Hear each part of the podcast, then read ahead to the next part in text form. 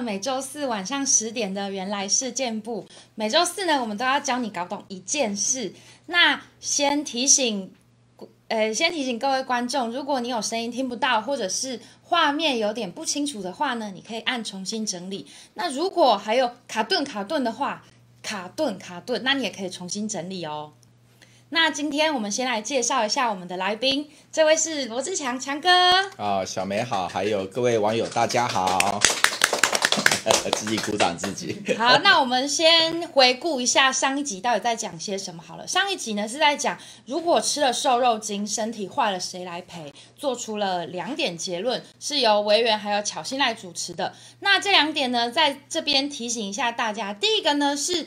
只要是在台湾制造的，即可说是由台湾制的。那第二个呢，其实瘦肉精大大的影响台美之间的经济还有外交关系，也影响了我们的食安问题。那我们在这里呢，不提供任何的批判，只提供知识给大家判断。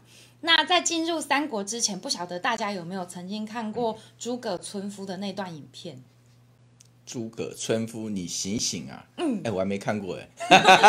好，那我现在跟大家一起来看吧。恶搞三国吗？军师，你和东吴那边商量的怎么样了？回主公，我是拿着大鼎去理发，搞定了。哦，军师看来是胸有成竹了。那肯定啊，曹操在我军面前，那可真是喜鹊掉进红汤锅，是真垃圾了。我的天，军师，你去东吴这么几天，学的是满嘴顺口溜，文学素养成长了不少啊。主公过奖了。东吴有句古话，叫做士别三日，当刮骨相看。应该是刮目相看，亮子。哦，华佗先生已经掌握了眼科医疗技术了吗？他们大都督周公瑾，你觉得靠谱吗？这我哪知道，我就知道他那媳妇长得嘞。那那周公瑾今年多大了？这我哪知道，我就知道他那媳妇长得嘞。那周公瑾统兵有多少？这我哪知道，我就知道他那媳妇。好了，军师，你这次去有用的信息一个没获得呀？谁说的？周公瑾的马叫萌萌。这军事机密我知道之前，就连他们东吴知道的都不超过三个人。那现在呢？都知道了。军师，你这嘴可够碎的呀！周公瑾也是咬着牙这样夸我的。那咱也别闲着了，赶紧给大伙布置任务吧。知悉范吕之徒，你在教。我做事儿，亮子，你现在挺膨胀啊！啊，sorry，主公，我之前在东吴舌战群儒的时候习惯了，对不起。之前你们都说我诸葛骑兵都是吹的，今天实际操作给主公看一下。老二、老三、老四，还有众将军，把手里的牌放一下。那个老四别照镜子了，够白的了。三弟，你从桌子上下来。二弟，成就先别看了，这还没到夜里呢。大家都安静一下，听孔明军师给大家布置任务。嗯，好的，音响老师，军令状听令。不是，关羽听令，你率领两千周仓在乌林之西、宜都之北设下埋伏。听见曹操笑到第十七个哈的时候，率军杀出。主公怎么样？这不赖吧？赶紧吧，别废话。那我继续。关羽听令，你领五百官兵在葫芦口藏于树林之中。当听到曹操刚想笑还没笑吸气的时候，冲出树林，下他一军令。关羽听令，你领四千赤兔马、一万青龙偃月刀，从地图上路至河道去支援关羽和二百周仓。切记要兵分两路，赤兔马一路，青龙偃月刀一路。军师，你这是去批发青龙偃月刀的是吗？主公，别干扰我的思路。坏了，东风还没接。张飞听令，令你一个时辰之内准备五十只猪，每只剔骨切片，再准备铁盘十个，豆瓣酱十斤，辣白菜十斤，生菜十斤，烧酒一百瓶。亮子，你是饿了吗？主公休要戏言，亮这是为祭神所用。冒昧的问一句，你记得这个神，他是不是姓朴？赵云听令，你今夜掌管少主阿斗，一更天烧水，二更天烫奶瓶，三更天喂奶，切勿出错。军师，这些我夫人可以做。主公，夫人她不是。我还一个呢，干事。干事，干事鬼教。什么乱七八糟的？众将军都忙去吧。军师，我先不说你折腾我二弟好不好，回头你挨他揍，我肯定是拦不住的。但是你华容道小路没安排人啊？那不用安排，我看那曹操无谋，荀彧少智，定不会走华容。书上写的是走华容啊，书上是对的呀。对的又如何？对的我就要听嘛，让你少熬夜，早点。睡是对的，你听了吗？让你少吃多运动是对的，你听了吗？让你别拒绝荆州是对的，你听了吗？让你别连赢七百里是对的，你听了吗？让你每个视频都三连是对的，你又听了吗？诸葛村夫，你他妈！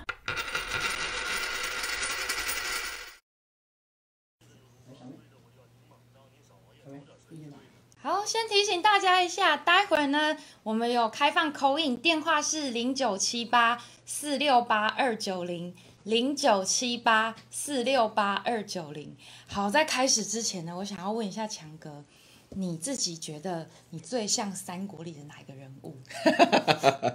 我不能讲我最像啊，我最希望如果化身三国人物里面的话，我最想要当的是赵云吧。为什么？因为这个血染征袍透甲红，对不对？当阳谁敢与争锋？古来冲阵扶为主，唯有常山赵子龙啊！所以对赵子龙应该是三国里面我最最迷的人物了。所以说不敢说自己要媲美哪一个人物，但是赵子龙却是确实是我最喜欢的一个角色。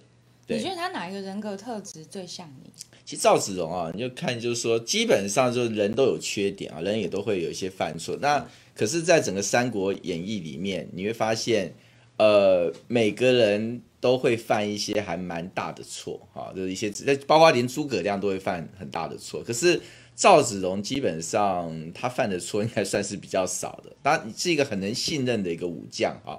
那么勇猛，武艺超群，那同时也能够。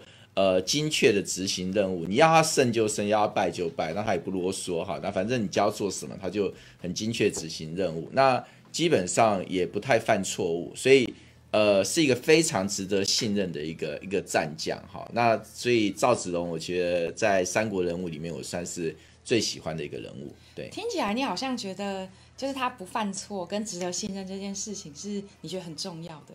呃，还有当然也也跟像关羽啊、张飞一样有那种忠义侠义精神啦。然后呃，当然《三国演义》把它写的跟神一样哈，这个那个七进七出哈，然后那个救阿斗啊，所以赵子龙在那个里面的角色，也确实在《三国演义》里面，如果你要大家去普遍去调查说你最喜欢的人物，我相信赵子龙一定是名列前茅，恐怕应该会一般应该会对他喜好度会超过关羽、张飞吧。对，所以赵子龙的那个喜好度应该都是排名还蛮前面的。对，因为你前阵子有提到说你有想要竞选台北市长，是是，所以我想要问你啊，如果说像以现在台北市长柯文哲，以你自己在议会这段时间，你觉得他最像谁？袁绍吧。对对对。想听为什么？没有，就是那个呃。好谋，但是寡断嘛，有时常常判断不是很精准啊。你觉得他哪一个哪一个事件？你看大巨蛋嘛，大巨蛋他就是觉得自己很行呐，然后搞到最后就是很不行啊。对，当然当然这样评断他也不一定公允啊。其实其实我觉得三国人物里面，当然我们看我现在讲三国都是讲三国演义啦，因为。《三国志》的那个角度又是完全不同的一个角度，所以《三国演义》其实把里面的很多人物都夸大化、戏剧化，哈，所以呃，加上它是以谁的那个蜀呃蜀汉为谁的那个主体在那个叙事的，所以蜀汉里面的很多的人的那个角色都被夸大，哈，但是你说呃。那个柯文哲的话，就是说基本上也有他的长项啊，只是说你刚刚直问我的话，直觉性想到的是袁绍，嗯，但是好像也未必公允啊，他也没有袁绍那么那么糟吧？哦，原来是这样，嗯，因为我自己很好奇啊，像你像你说你要表，就是你表态说要选台北市长的这件事，那在党内其实你的潜在对手的话是蒋万安，对对对，那如果以他，你觉得他最像谁？蒋万安呐，蒋万安，我觉得可能，我要还是要想一下，我觉得可能比较接近刘备吧，感觉上就温温的，然后，呃呃，跟每个人都很和善呐。对，你是在讲《三国演义》还是《三国志》？《三国演义》啊，你要讲《三国志》，说真的，因为《三国志》，我直接坦白，我 二十年前看过，而且也没看完，因为《三国志》确实看起来没有《三国演义》精彩啊。你看《三国演义》，上演我大概不知道看了多少遍，但。但是也也呃也一阵子没看了，所以《三国演义》的剧情会比较熟，《三国志》的话大概就是会比较了解的是比较片面一点点。那大体上，但是《三国演义》是照《三国志》作为一个所谓的原型在写，只是加了更多戏剧化，以及它比较偏随着蜀汉，所以他把蜀汉的人物都夸了，就是他把诸葛亮写的太神了啦。那基本上也把那个周瑜写的太弱了哈。所以事实上，周瑜其实在《三国志》里面。包括赤壁之战，其实他是居首功。那但是在《三国演义》就把这个赤壁之战的功劳对那个诸葛亮去呃分去了一大半哈，所以这个其实是要还给周瑜一点公道的。对，那呃，因为没有办法，你直接把所有的人都套进去，每一件每一个所谓的角色框里，所以你讲说，比如说讲万安的话。我直觉想到的是刘备，因为刘备是一个比较温的人，那呃万安也是一个比较温的人，可是因为万安现在就是将来又还又不管是我跟蒋万安，基本上都还没有真的当所谓的台北市长，所以比较看不出用人的那一块，好用人的那一块，所以呃，我只能从那种形象的感觉来去判断。对，你觉得你初选有胜算吗？呃呃，胜算应该。呃，有啦。问这个问题会不会太刺激？我是很谦虚的，我心里是百分百，知道吗？但是我一定要讲的很谦虚。有啦，有啦，有啦。是有一点还是有很多？其实蛮多的，我会自我感觉良好的。我对，没有。其实你做一件事情一定要有自信心，自信心是最重要的一个根本啊。那但是自信心要加上平常心，所以你看我其实。在台北市长选战这个筹备过程中，是有点谈笑风生啦。就是说，因为什么？因为我我我要追求东西，很多人可能不是那么理解我。就是说，我不只是想要选上台北市长，其实我也很 enjoy 这个选台北市长这个过程。所以这个过程的本身就是让我一个值得追求的事情。所以到底能不能走到那个目的地？因为我知道有时候时也运也命也事也嘛。好，所以。努力是前提，但努力不一定带来最后的结果。所以你刚刚讲说自信心部分，我是很高啦，但是我的平常心也蛮高的，这样子对。嗯，好，那我们就回到正史，回到这个。我们的主题，我还不知道我们三国一开始就谈谈我们台北市场选举。我先问你一下嘛，你觉得你们蛮会炒收视率的？我先问这个，然后我才知道说，就是以你自己对自己的期待是什么样。对对对对。那我们就继续聊下去。当然，我们就回到我们的三国了，因为其实《三国演义》跟《三国志》两个出入还蛮大，就以他们各个不一样的角色，其实就像强哥刚刚讲的，其实有被夸大过，甚至可能有一些些。改变，比如说像在《三国演义》，曹操是一个奸雄，对对。但是如果是在《三国志》的话，他其实是呃属于他的，呃就是属于他，哎，应该说他的名声是比较好的，当然相比其他是比较好的，对对对。对啊，那这个有没有说，就是这两个比较差异的话，你有没有哪一个故事是让你印象比较深刻的？其实印象最深的还是诸葛亮跟周瑜，我觉得那是最悬殊的一件事情，就是说。实际上，《三国志》算正史啊，好，那《三国演义》是根据正史加工的。那其实刚刚小梅讲到一个重点，就为什么会有那么大的一个差别？因为你戏剧化，你要凸显人，那凸显人，你要附着一个一个视角，哈。那当然还有一点就是说，那个写作的年代是不相同的，哈。所以《三国志》是写的比较早，那个时候其实把曹魏当当做一个，其实曹魏算是比较呃正统一点的，哈。但是等到后来，这个罗贯中开始写《三国演义》的时候，那个时候其实史观有点改变了，就是有点就是重奉所谓的汉室正朔，好，所以蜀汉变成是一个主角的史史观出来的时候，你就发现就会把蜀汉里面的很多人物的能力、性格都把它夸大跟神化，哈。但是大体上它还是有所本，就是说。很多人物的那个典型，它跟那个《三国志》还是有相吻合的哈，但是就相吻合里面，它把它夸大一点。那它这个不是属于蜀汉这一脉络的话，它再把它所谓的贬义一点点哈，所以就形成我们刚刚讲的落差。那包括刘备跟曹操的落差，也包括所谓的那个。呃，诸葛亮跟周瑜的落差，那当然，我我想举个例子，比方说，我印象中啦，我讲这个我有点害怕，因为我我的《三国志》看的有点早啊，所以怕我的印象那个记得不精确。二十年前，对对对，二十年前，我记得那个关羽应该是斩的颜良，好像正史当中文丑不是他杀的，好，那另外华雄也不是他杀的，所以他没有没有想象的这么威武啦，就是说。但是他还是很强，能够把 颜良干掉还是很强了哈，所以应该也没有所谓的那种三英战吕布的这个情节哈，所以这些都是这个《三国演义》后面去附加的。那但是正史应该正确讲是说，正史他在《三国志》在写的过程当中，有一些哦，就是呃罗贯中有去附加了一些东西进去，但也他附加东西进去，他有他的呃。基础根据是根据《三国志》，但是他也自己收集一些资料去做一些演绎，哈，所以这演绎到底他演绎的根据是什么，可能就比较没那么扎实。但是，呃，不管怎么样讲，严格来讲，其实大家受《三国演义》的洗礼是远远高于《三国志》的，所以你去看，不管说那个横山光辉那个日本的那动漫，或者是说。包括你后来看到的一些作品，啊，甚至你看一些电玩，好电玩的一些作品，大体上它的整个逻辑设计，它是根据《三国演义》在做设计，因为《三国演义》真的是一个。台湾真的是一个非常精彩的一一本一本著作，那真的是经典中的经典，所以很好看，引人入胜。所以《三国演义》因为它的剧情的引人入胜，它也就几乎是掩盖了正史的光芒，所以正史大家反而比较呃没有那么熟悉，那反而会比较呃等于是熟悉《三国演义》的情节。对，以我自己以前曾经担担任过国中老师的经验啊，像现在。你讲国中老师，我一定要吐槽一下。吐槽一下，你要怎么吐槽一下？来，请说，请说。我最佩服的就是国中老师，我人生当中最佩服就是国中老师，因为因为我从小到大，我不敢讲我有什么志向，但我只确定一个志向，是我绝不当国中老师。因为他们太屁孩吗？因为我看到我自己那么难搞，就觉得国中老师很很辛苦。我跟我的同学在那个时候。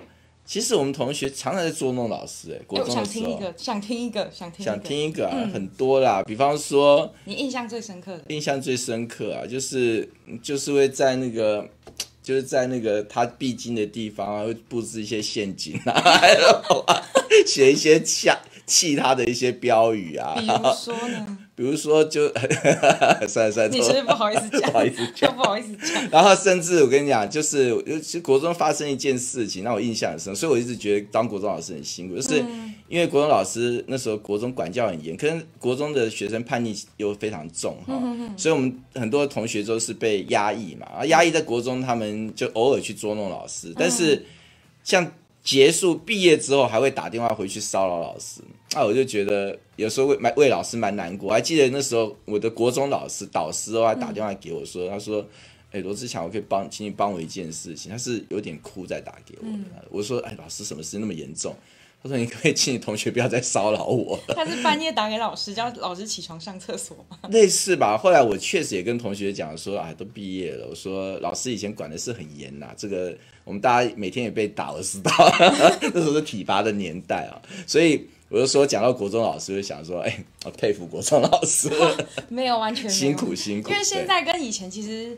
差非常多，包含现在会比较好好一点嘛，好管一点嘛。哎，现在也没有哎，因为国中这个阶段就是很难管啊。我觉得关键是国中这个阶段，小学、高中都好像小学因为还没到真的很调皮捣蛋，高中稍微成熟一点，就是比较呃 比较比较好沟通啦。国中那个阶段，我觉得真的是比较难沟通的阶段了，因为刚好是属于他们人格养成期。对对对对对对。不过像你你那个时候考试应该是考联考，对不对？呃，对，我是考高中联考，大学联考，对对对。我在念念高中跟念大学的时候，分别都是考机测跟学测了。哦。然后我自己在念书的时候，其实就以三国的篇幅就已经没有这么多。哦，在你那个时候呢？我们那时候三国篇幅也不能算多，因为那时候其实很强调就是那个以以中国为正这个正体的一个中国史嘛，所以三国基本上就是众多历史的篇章当中的一个，它并没有因此被特别凸显。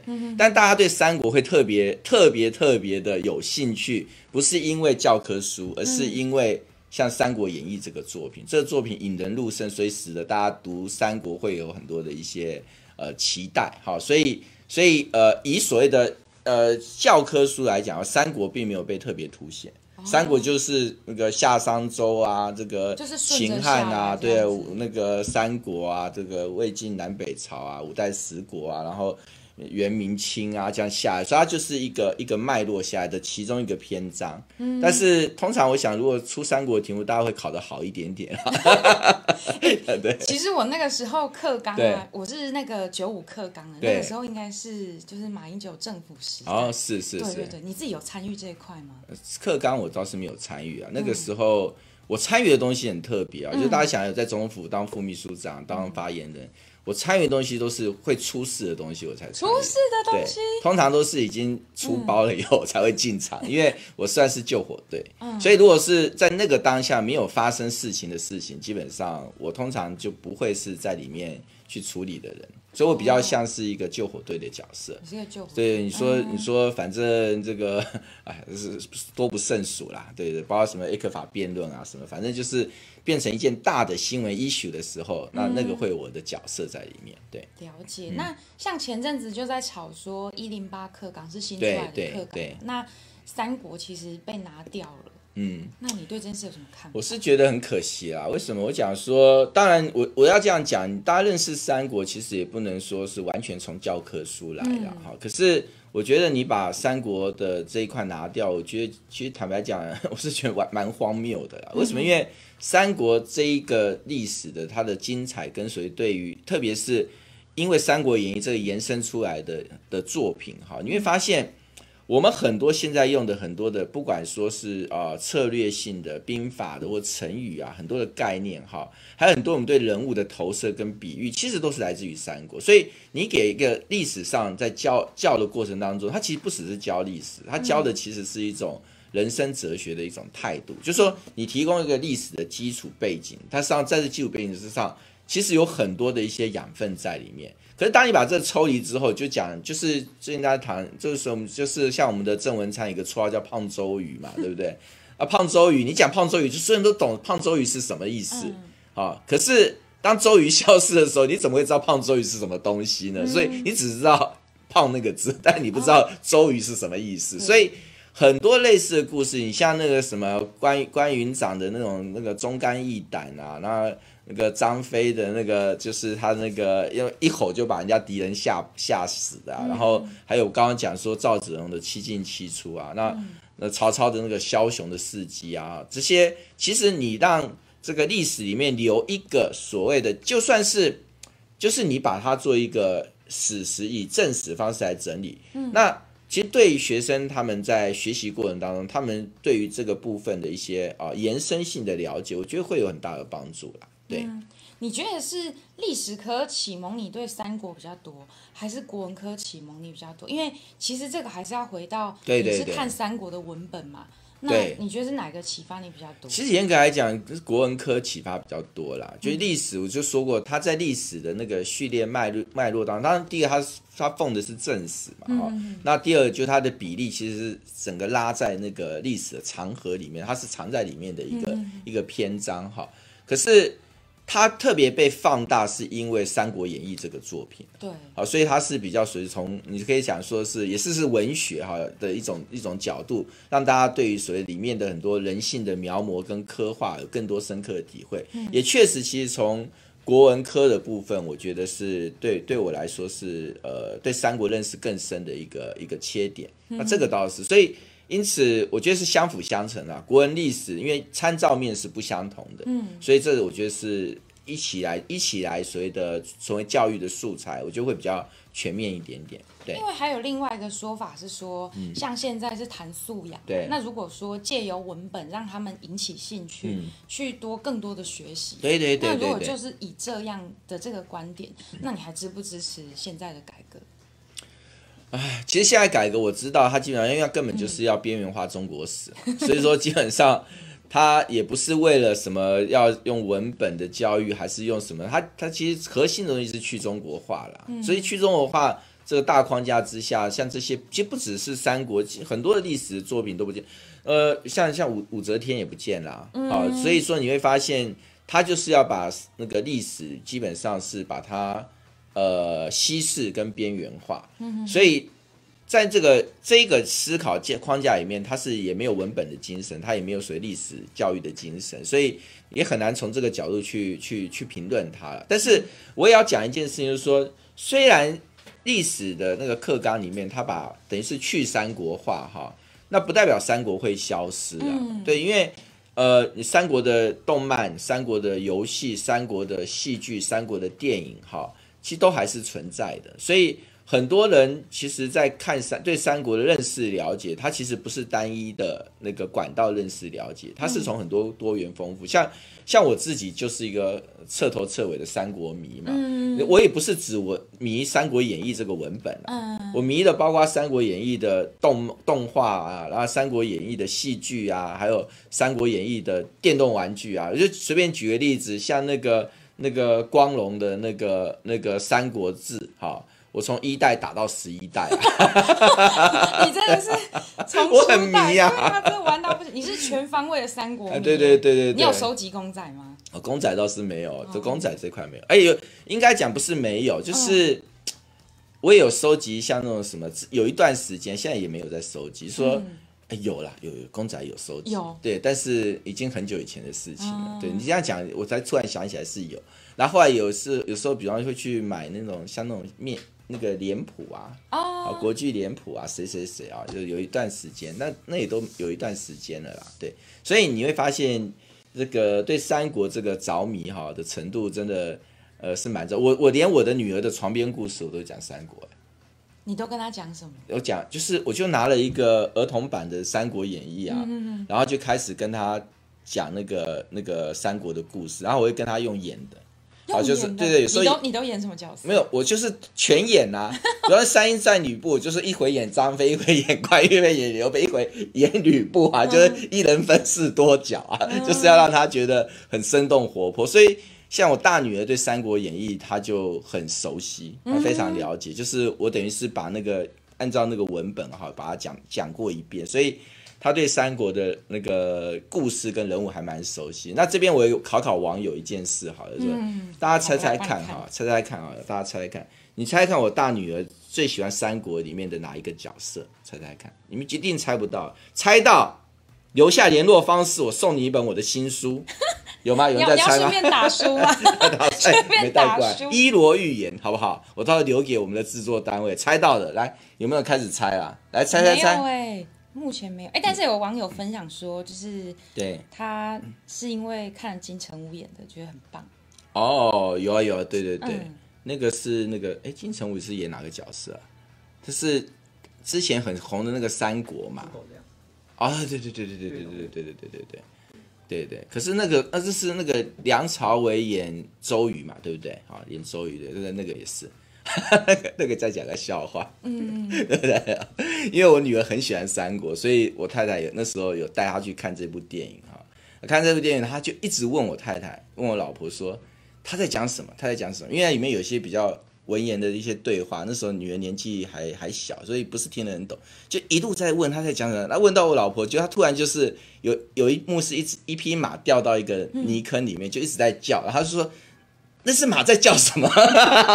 我就说那是马，就只是在叫而已。他好可爱哦。那时候他几岁啊？呃，三国，三国那部电影是多少年前的电影啊？有没有十年啊？应该有哦。十年了，那八岁吧？对啊，对啊，对啊。有一位网友马基啊，他猜说该不会是阿斗吧？阿斗，阿斗 不蛮会吧？？阿斗会有阿斗在《三国演义》里面会有崇拜者吗？应该难吧，对不对？可能比较不容易，但但是因为你你刚刚说很跳对对痛啊，像我稍早就猜了一个对动作，董哎，对对，我刚来的时候，因为其实小梅已经知道答案了，大家猜董卓，董卓也不是。好，跟大家一个提示啊，非常强的武将，你这样猜不到，你就是就过分了。第一个猜中就是最强的武将，这暗示已经够明显了吧？三国最强武将是谁？啊，有没有人在猜哥在？你粉丝团里面呢，有啊人说孔明、曹操，也有人说小乔，也有人说张飞，哦，都错，麦克呃，麦克说张飞，米卡米卡不是麦克，米卡还是错，还是错。啊，果然太想睡了，果然是晚安时段。对对对对，但是但是我们让大家再猜一下，因为我刚刚给你的提示已经很清楚了。我说最强武将，你还猜不还猜不出来的话，那真的你们都你们都可以离开了，下线下线，不要进来了。吕 你们布不是三公，有人猜了吗有人？猜吕布，关羽答对了，吕布。嗯，有没有很特别吧？我女儿最喜欢是吕布，因为我都说你这个人是喜欢金那个喜欢金肉男，魔鬼金肉男。但是其实我对吕布的印象也很好，因为我之前看了一部《三国》，他是哎，吕布是那个谁，就是一个很帅的帅哥演的，嗯，一个肌哎，我肉这样，你那个猜第一个猜吕布那个是谁？叫什么名字？叫蔡继普，好，蔡继普，蔡继普，你留下你的联络方式，我送你一本我的新书。好，我到时候再拿到这边来，你们看联络方式，请蔡继普留留下来哈。你看，有奖征答。立刻就送。其实主要原因是因为我拿的那个绘本里面吕布画的最帅，在小朋友解小小心里面，哇，吕布好帅啊！嗯 对，然后又武艺高强，对不对？超群，对不对？然后后来有些在那个那个批那个我在谈谈到吕布在评论的时候，我女儿还会帮他辩护这是很很有趣的一个阶段。对，好，我们待会呢就有口音时段。是。那你有没有什么想要跟观众聊聊，或者是你希望他们问你些什么东西？其实都可以啦，我觉得大家闲聊嘛，我倒没有什么特别特别指定大家问什么问题的。对，那你最喜欢大家可以分享你最喜欢三国人物是谁啊？对，那我刚刚已经讲过，我最喜欢是赵云啊。那大家可以分享别的别的三国人物，你觉得你最喜欢是谁？啊，每个人都有自己支持的那一派啊。对对对，嗯，哎，那进扣印之前呢，我想要再多问你一个问题：对如果说是黄珊珊跟你 PK，对，你觉得你的胜算比较大，还是他胜算比较大？黄珊珊我就比较有信心一点。你说比蒋万安更有信心啊？黄黄珊珊，其实我觉得以目前的局面来讲的话，我觉得国民党在台北市长这场选战，基本上我觉得有相当有胜算啦。对，那不管是蒋万安或我，我觉得都占有一些比较多的一些胜算。嗯，所以呃，现在因为黄珊珊，但黄珊珊也她也很优秀了哈，但是黄珊珊她有一些基本局势面的东西，我觉得对她不一定有利，因为现在。呃，柯文哲也好，民众党也好，你像上次高雄市长补选，民众党整个政党的一个状况的话，它的所谓的后续的那个爆发力是有点问题的啊、但是说实在话，有信心是一回事啦，那最后还是君子之争嘛，就是、呃变数很多啦，也很难讲。对对对，祝福他，祝福他。祝福他。好，欢迎大家可以口音，电话是零九七八四六八二九零零九七八四六八二九零。嗯好，欢迎大家口音进来啊、嗯对，所以我们要等一下扣印电话嘛。对，但在进扣印电话之前，我们可以先聊一些别的事。现在还在国中的教科书里面对存在的文本是《空城计》，空城计、你对《啊，空城计》有什么看法？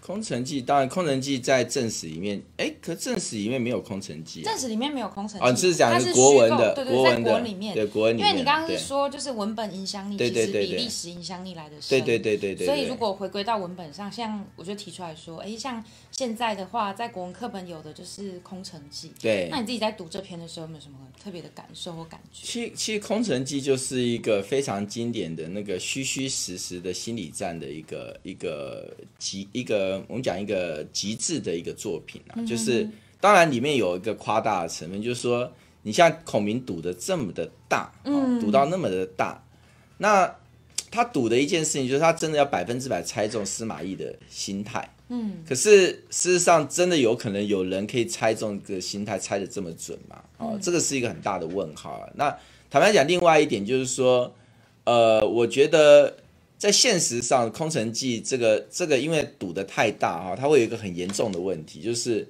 呃如果我是司马懿，我就算害怕的话，我派一个小兵进去看一看嘛，对不对？派一支部队进去探个路，那总会去探探虚实。那虽然最多损失这个部队，但是如果如果探了以后发现这是虚的话，那那不就诸葛亮就手到擒来了吗？哈、当然这个其实我就讲说，基本上《三国演义》的文本它当然有它戏剧化的一个成分了哈。可是呃，这样讲也不对啦。为什么？因为《空城计》你最后的这个他在行说的过程当中，他的谋略部分，我觉得他要凸显还是我刚刚讲，就是在对阵的过程当中，怎么去猜到对方的那个心理状态是很重要的。嗯，所以他在这个《空城计》里面，他的主要主述。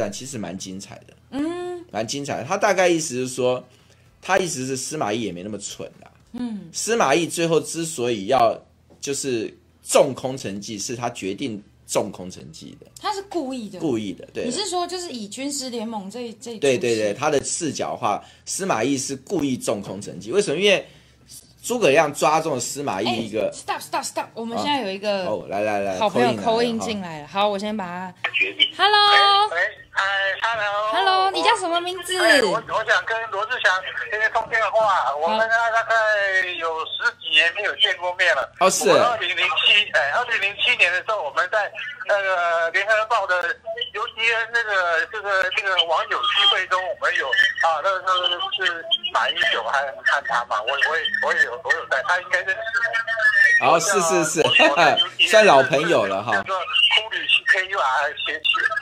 是是是是，算老朋友，老朋友。你的杂音有点重哦，可能你要离开那个网络的，应该可以有回送。对，对对对对，老朋友了啊！对我我我我我我我我我嘿嘿，马英九，我我想我想请你转告他一下了，马马，哎，好的好的，是是是，谢谢你代代马英九，谢谢你对他的问候。嘿嘿嘿嘿，我我我我很简单的讲啊，因为中国国民党啊，现在啊，就是说啊，这个九二共识到底要怎么取代两岸的这个对新论述了啊？嗯我认为啊，九二共识可以用天下为公来取代。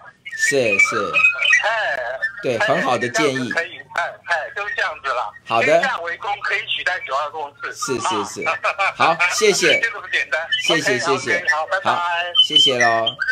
好我们的网友说要用天下为公取代九二共识，对对对。好，那我刚刚呃谢谢这个网友老朋友啊，这个网友是很很很热情啊。那我刚刚就是把那个那个空城计讲完，就是他其实是诸葛亮猜中了那个司马懿的所谓的担心那个兔死狗烹、鸟尽弓藏的这个心态。对，就是说他想说，如果他真的把诸葛亮灭的话，其实它的价值可能就不存在了。对啊，对所以他就故意中了这个空城计啊！但我如果大家如果记错，不要怪我，因为军事联盟我也是看了好久以前啊，这我刚刚是临时凭印象，我记得是。七年的，对对对对，所以有点有点，我印象中是这一段是这个印象啊。对，如果如果有错，大家纠正我一下啊。我记得是这个东西。我帮你对看对，那你们要纠正我，前提你要看军事联盟啊。对对对，所以比较特别。对，好，那我们现在既然都讲到军师联盟啦，我嗯们现在来看一小段影片，是跟军师联盟有关系的。这一路上，我一直在想这八个字的意思，被这雨水一浇，想出来了。好，德祖可以说了，好，此蔡邕所谓绝妙好词也。杨公子果然高才，他的才思比我快出三十里呀、哎，快拿一块，就这么被你分着吃了，会不会对父亲不太恭敬？你看看这几个字怎么念？一盒酥，哎，不对，此乃一人一口酥。都吃了，有没吃的吗？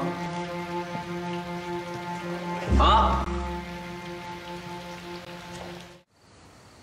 哎，你看，没事儿，我看着呢。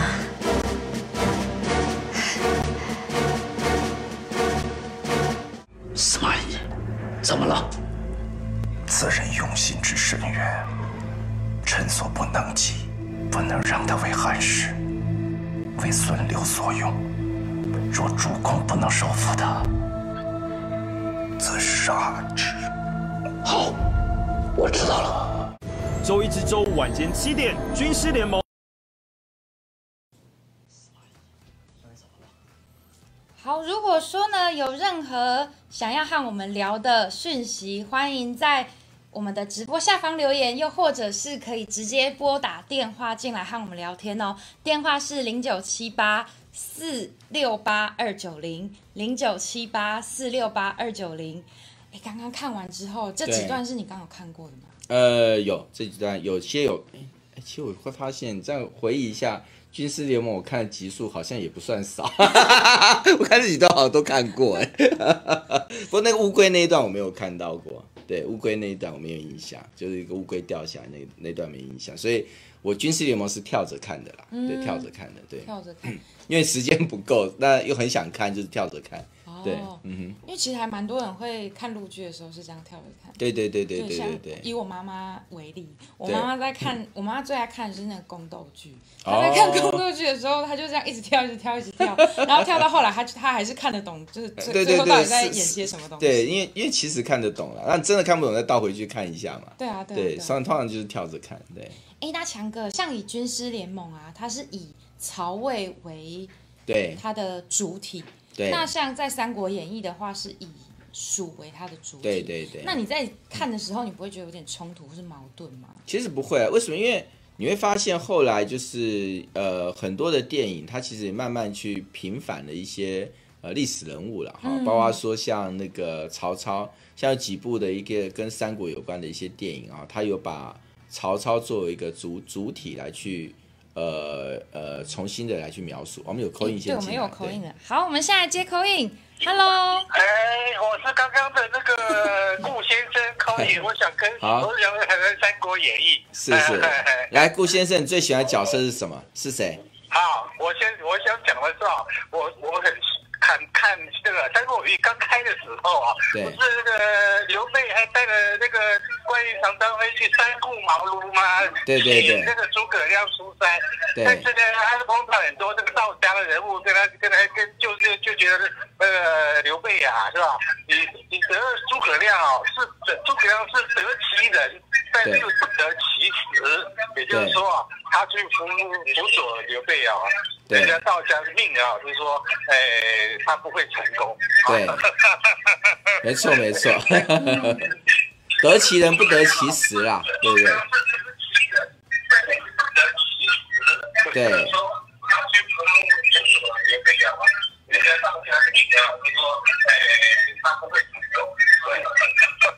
没 错没错，对 OK 对 OK，好，我就是讲这个，这个我这个要关电脑的声音哦，因为会回因为授我。是那个八字命理专家啊。哦，是是是顾先生，你要把电脑声音关掉。三风水，是七运的五读书，最后还是读书才有用。但是对是不可违的。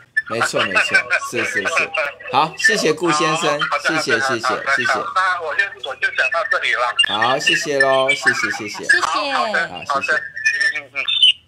好，请继续说。好，所以我说到哪里了？已经忘了。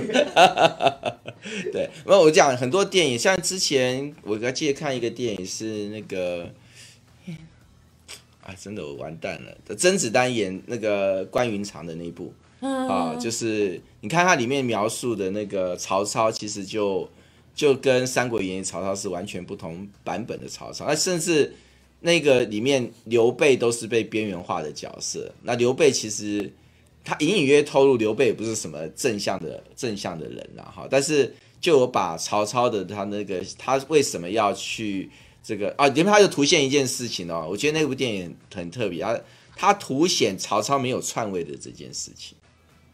所以其实曹操才是忠臣，他能篡位而不篡位，他才真正的忠臣，哎，这个不是吗？这个跟《三国》《三国演义》其对实是对对非常，就是大相径庭，对对完对因为曹操其实就好像是一个要争争天下的枭雄嘛，嗯可是他其实曹操终究在权力最巅峰的时候，他并没有篡位，那篡位是他的儿子，所以他没有篡位，所以因此这个是这个里面它的一个一个一个特点。那另外你像那个刚讲那个梁朝伟演的那个三国的周瑜，其实周瑜也就被平反了很多啊，就是他在里面的周瑜就没有《三国演义》那个周瑜的状况。来，好，我们来接个扣对印。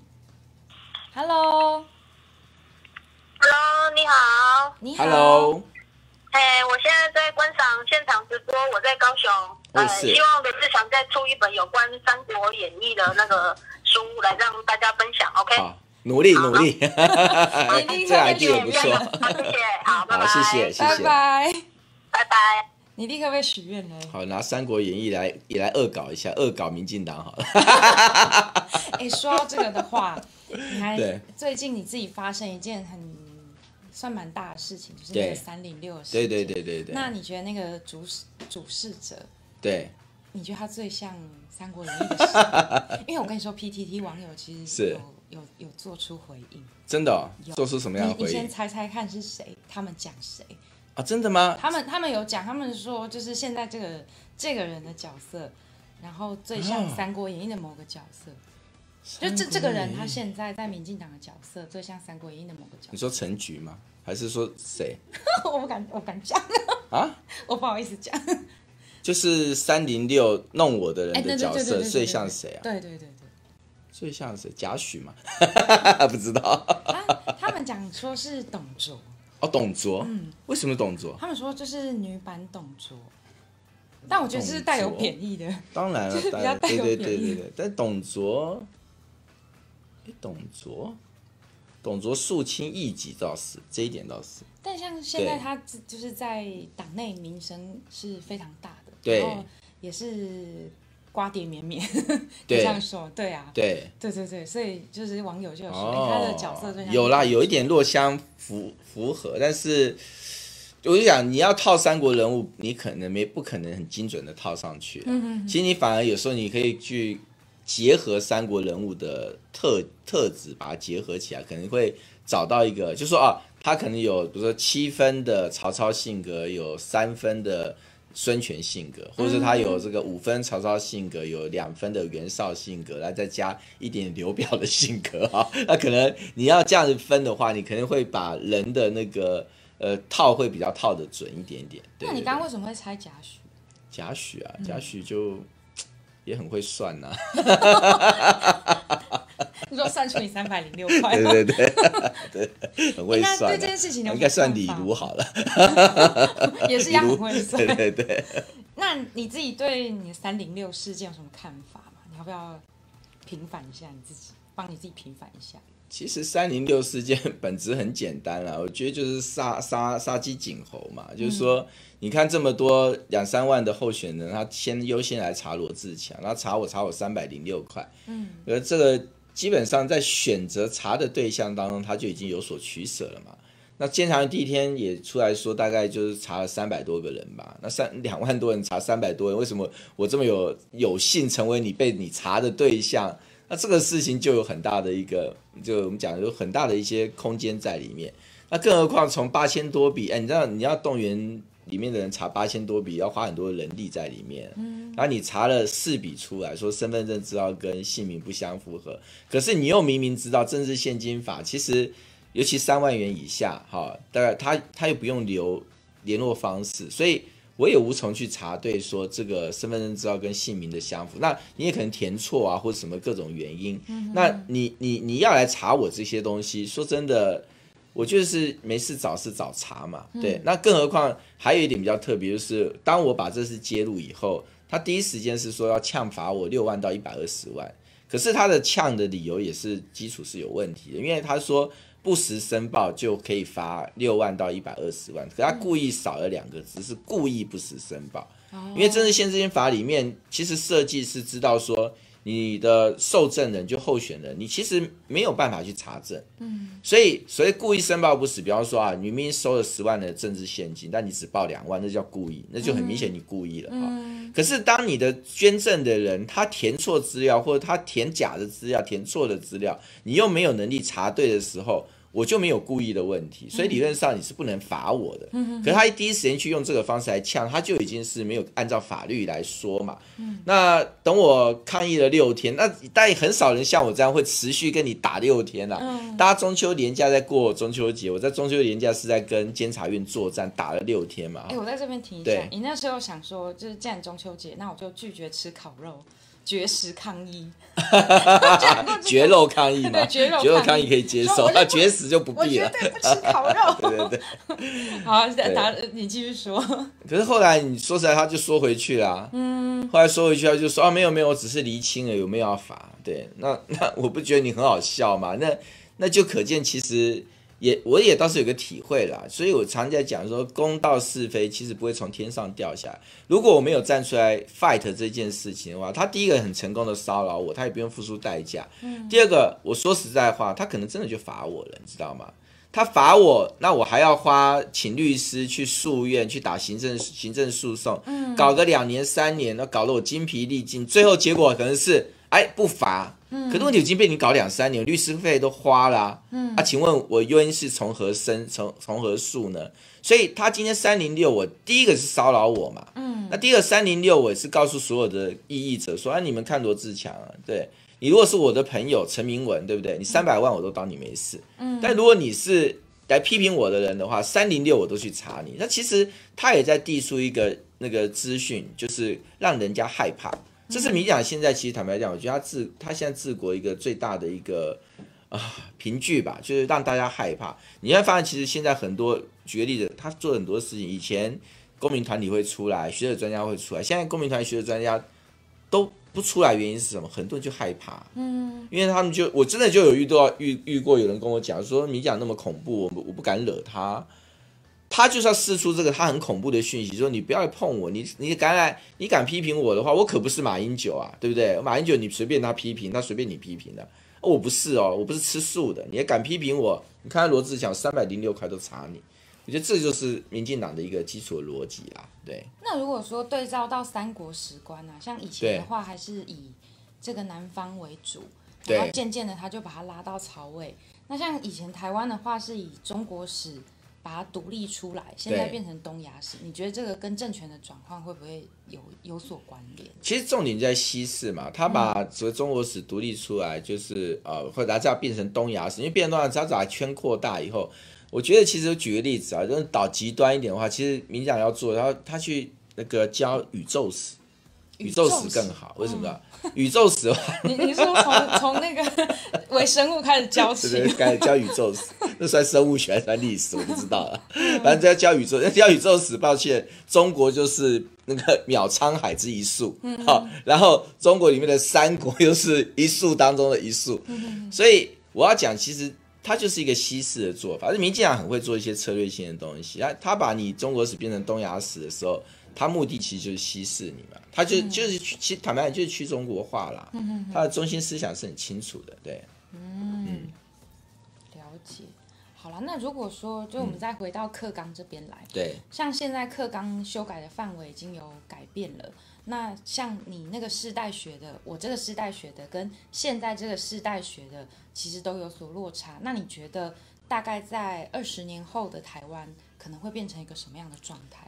哦，我觉得我是很难去想象啦，就是说，但是我认为哈，就是说，虽然历史的那个课纲在改变过过程当中啊，但是我觉得这个资讯的时代，它还是大家也不要完全的悲观，因为很多人都讲说啊，其实我最讨厌听到一句话，说年轻人被课纲洗脑，因为我觉得这句话是很没有、很没有、很没有意义，也没有价值、没有营养的啊，就是说。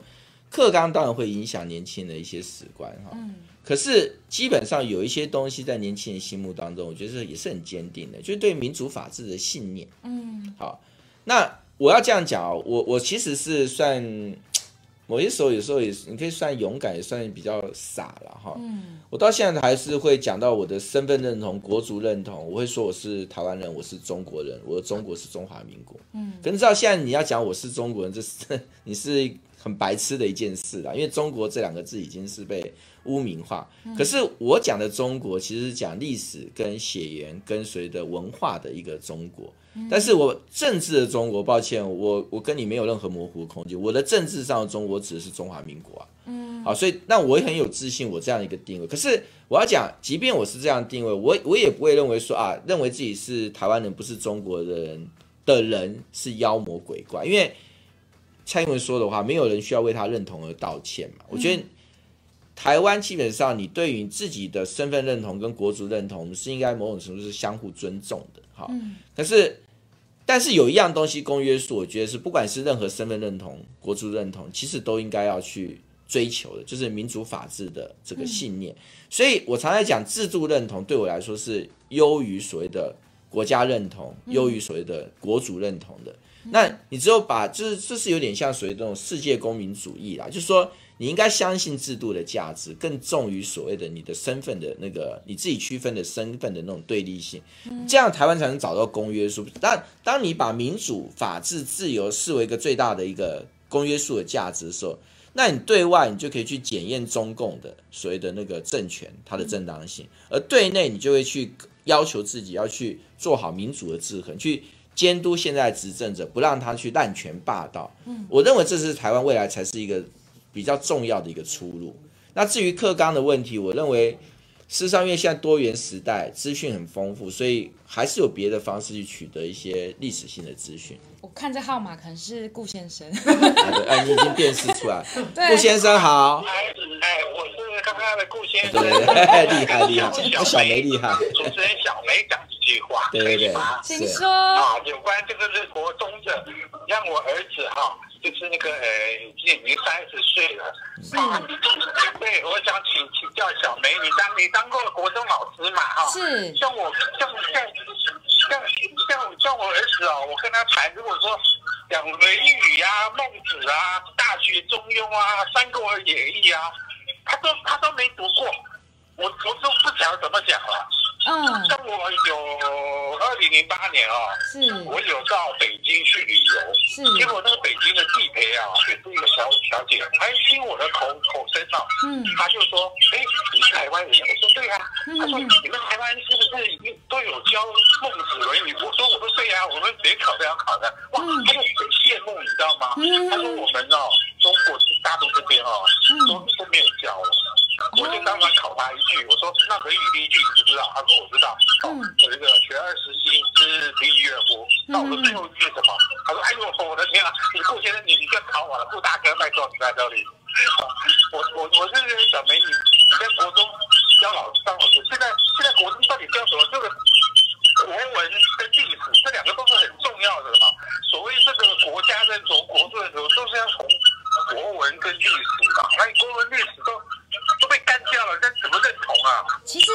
还是有提到这些东西啊，对啊。国中到底到底在教什么？现现在现在在国中的国文课本里面，其实还是有提到这些，只是它的篇幅没有像以前来的这么多。哎，顾先生，你又出现滴滴滴的声音了。你要把电脑声音关掉。